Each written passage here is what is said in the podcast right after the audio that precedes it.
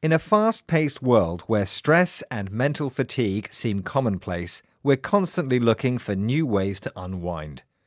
Some people take a hot bath, watch a film, go for a run, or listen to slower tempo music to help them relax.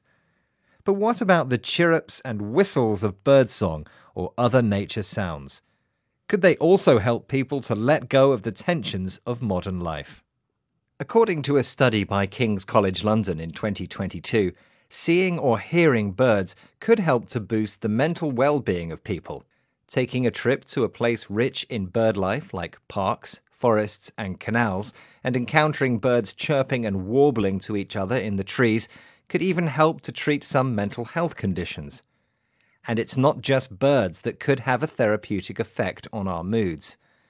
Another study commissioned by the National Trust compared the effects of woodland sounds with voiced meditation apps.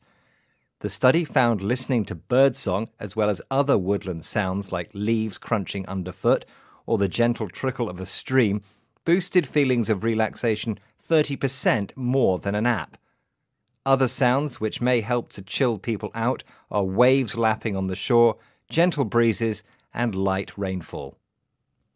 However, not all of us live in rural surroundings, and depending on where we live, a trip to the countryside to see birds may not be an option.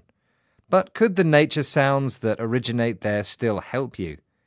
According to research by California Polytechnic State University, even a recording of the sounds of birds had a profound effect on people's mood, while other studies saw people listening to soundscapes of the coast and forests with similar outcomes to their well being.